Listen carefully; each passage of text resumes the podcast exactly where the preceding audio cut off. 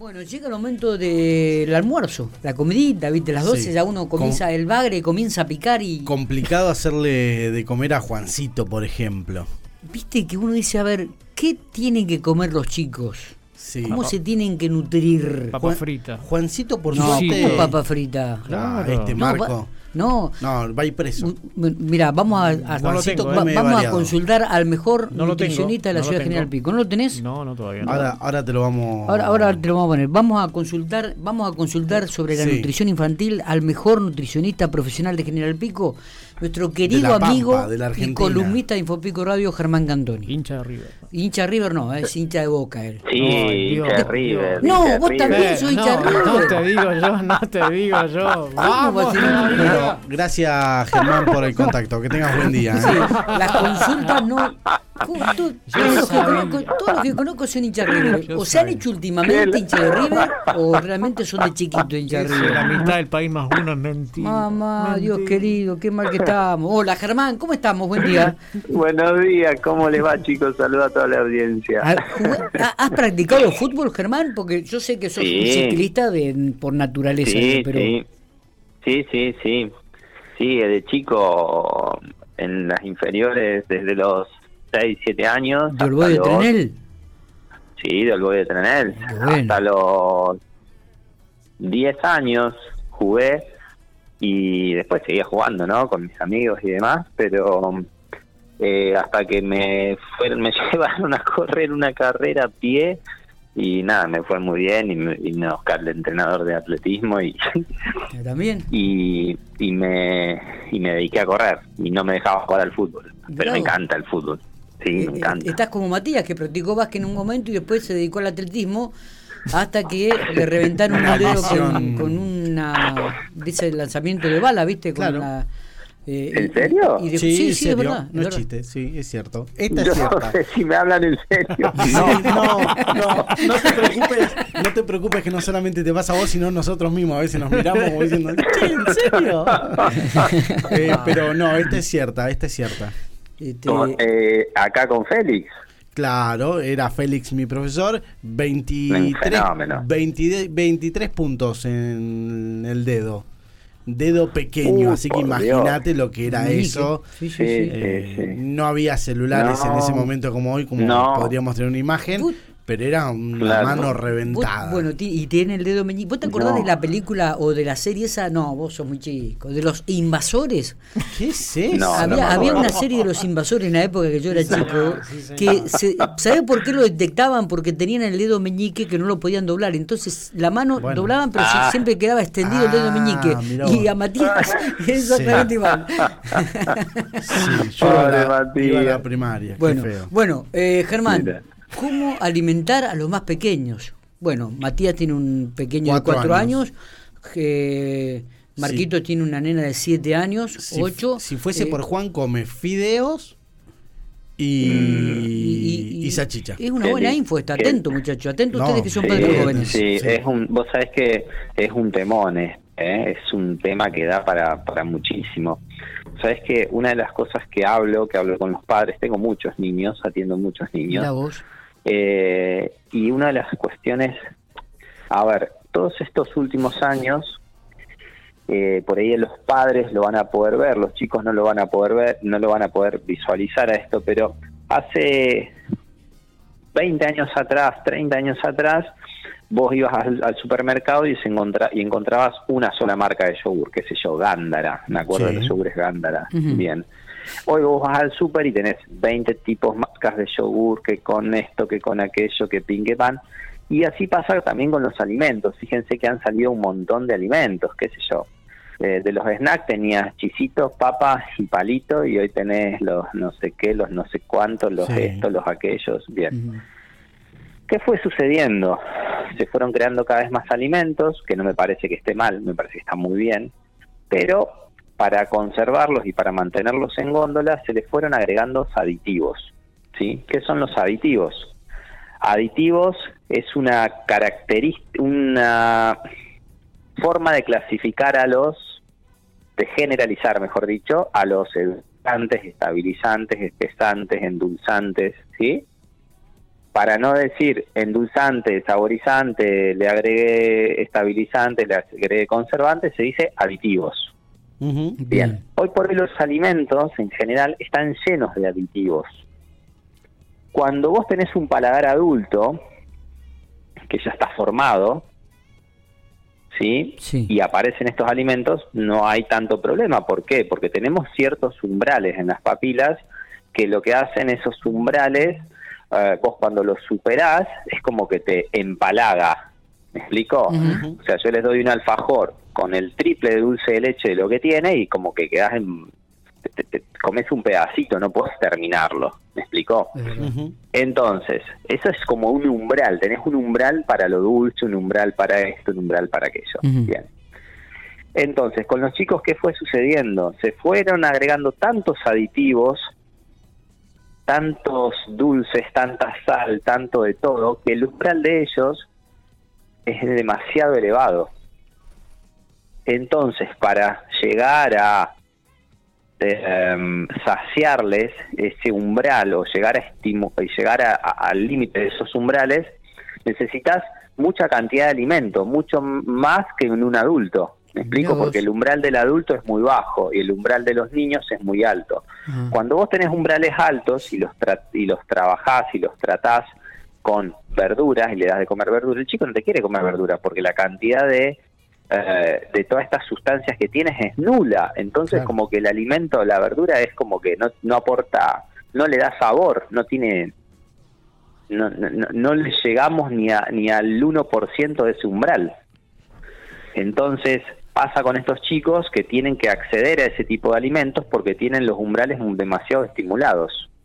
Entonces es un tema, a futuro es un tema. Entonces ahí se requiere la participación muy, muy de los padres eh, en decir, bueno, no, pará, pongamos un límite, querés una papa frita, un esto, un aquello, el fin de semana, una vez, no todos los días. Está bueno. Eh, entonces es un tema, es un tema, eh, hoy por hoy ponerle límites a los chicos con este tipo de alimentos, no darle dinero para que vayan y ellos compren, porque todavía no tienen educación nutricional como para ir y tomar decisiones. Denle el alimento que van a comer, no le Mm. den dinero para que se compre. Eh, ¿Está bien que uno le, le ponga eh, opciones entre dos o tres opciones que pueda comer, que ellos elijan que quieren comer? Sí, sí, Digo, dentro de las opciones posibles de lo que Sí. uno va a cocinar. Está, está muy bien, está muy bien, le podés dar opciones. Igual, yo siempre digo, el, el plato de comida se agradece. Eh, siempre digo eso, ¿no? Que se come lo que hay, ¿sí? Eh, yo pensé que me ibas a preguntar, me, me- vos me preguntaste eh, sobre el plato de comida, yo pensé que me ibas a preguntar, Mati, sobre alguna colación o algo por el estilo para que el chico se lleve al, al colegio. Claro, Eh, lo que pasa en es que está, caso- está instrumentado casi, por lo menos en los colegios donde, donde ha pasado mi hijo, Claro. está instrumentado esta colación obligatoria donde se- Sí, sí, nutricionistas marcan qué es lo que puede llevar y demás. y Exacto, está muy bueno eso, está muy bueno. Entonces, vos tenés ciertas, decís, bueno, mira, tenés, te puedes comernos una fruta, una barra o un chocolate, una barra Claro. de cereal o un chocolate. Bueno, sabés que podés comerte el chocolate, no podés comer todos los días, pero podés comerte un chocolate. Ent- y tenés que decir, bueno, de los cinco días hábiles, los cinco días del colegio, bueno, trata de que tres sean frutas, un día sea una barra y un día sea un chocolatito un chocolatito, no un chocolatón, ¿sí? Entonces, aprender a enseñarle a los chicos que tienen que tener límites con el alimento, con esto, con aquello, hasta con el deporte mismo. Un chico que te hace, no sé, me pasa a veces de que tengo tengo pacientitos que están tres horas, cuatro horas entrenando y no comen nada en toda la tarde y las madres Claro. llevan al consultorio para ver, Germán, explicarle que tiene que comer porque si no se lesiona y viven Claro. lesionados esos chicos, entonces les tenés que decir, no, mira, vení, tenés que hacer así, así, así. Tenés, tenés también del otro del otro extremo, ¿no? Me pasó, digamos, hace unos días tuve un paciente así. Eh, y la verdad que vos les explicás a los chicos y tienen una tienen un nivel de, de adaptación a, a lo que uno les aplica que es fantástico porque ellos aprenden de una manera impresionante Sí. lo que pasa que bueno hay que explicarle hay que tomarse el tiempo Sí. Eh, Yo una- me tomo mi tiempo. Yo le hago Sí. comer cosas en base cuando uno le dice esto es saludable. Eh, Y cuando le decís es saludable y se lo explicás y demás, que saben muy bien, no, o sea, porque los mismos dibujitos también que ven les van explicando que es saludable y que no. Sí, Eh, Sí. ¿Cómo acepta comidas cuando vos le decís es saludable? Eh, est- Esto del diálogo permanente, a pesar, desde que tiene dos o tres años, le vas explicando y, y por más que uno diga, no, no va a entender, no, entienden Entiende. perfecto. Eh, entienden pero, a ver, Sí. un tema que preocupa, y esto es a nivel nacional, también en la provincia de La Pampa, hemos hablado algunas veces con algún profesional, digo, es el tema de la Sí. obesidad infantil. sí. ¿Cómo, Sí, ¿Cuáles son los primeros pasos como para comenzar a evitar este tipo de, Sí. de situaciones? Germán. Bien, muy bueno, muy importante. Eh, es un es un temón, es un temón. Este, lo, lo que primero tenemos que hacer es siempre yo les digo es hacer controles con el médico, con el pediatra, eh, una vez al año mínimo, llevarlo al pediatra. Entonces el pediatra cuando va marcando la, la, la, la evolución de peso, talla y demás, va viendo todos estos indicadores, ¿no? Entonces ellos son la primera alarma, ¿sí? Y directamente ellos después, bueno, derivan al paciente al nutricionista. Entonces eso es una es un primer indicador, ¿sí? Como un primer paso a dar.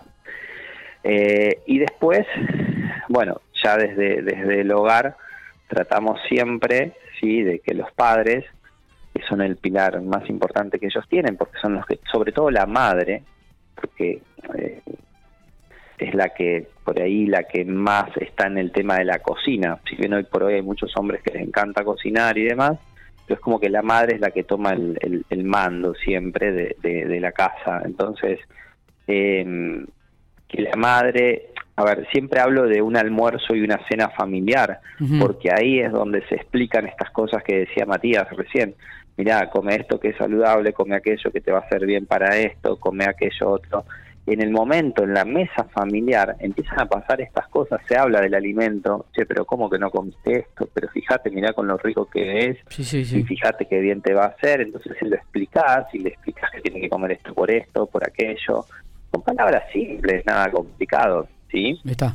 Entonces ahí también te das cuenta del vínculo que tiene el hijo con los padres, la relación. No come porque el hijo está enojado con el padre y el padre, no, por ejemplo, ¿no? Sí, sí, sí, Eh. El hijo no le come, entonces, bueno, esas cosas también están ahí. a- en- en- entonces el, es importante la habilidad del padre y decir, che, mira, bueno, no comas, no pasa nada.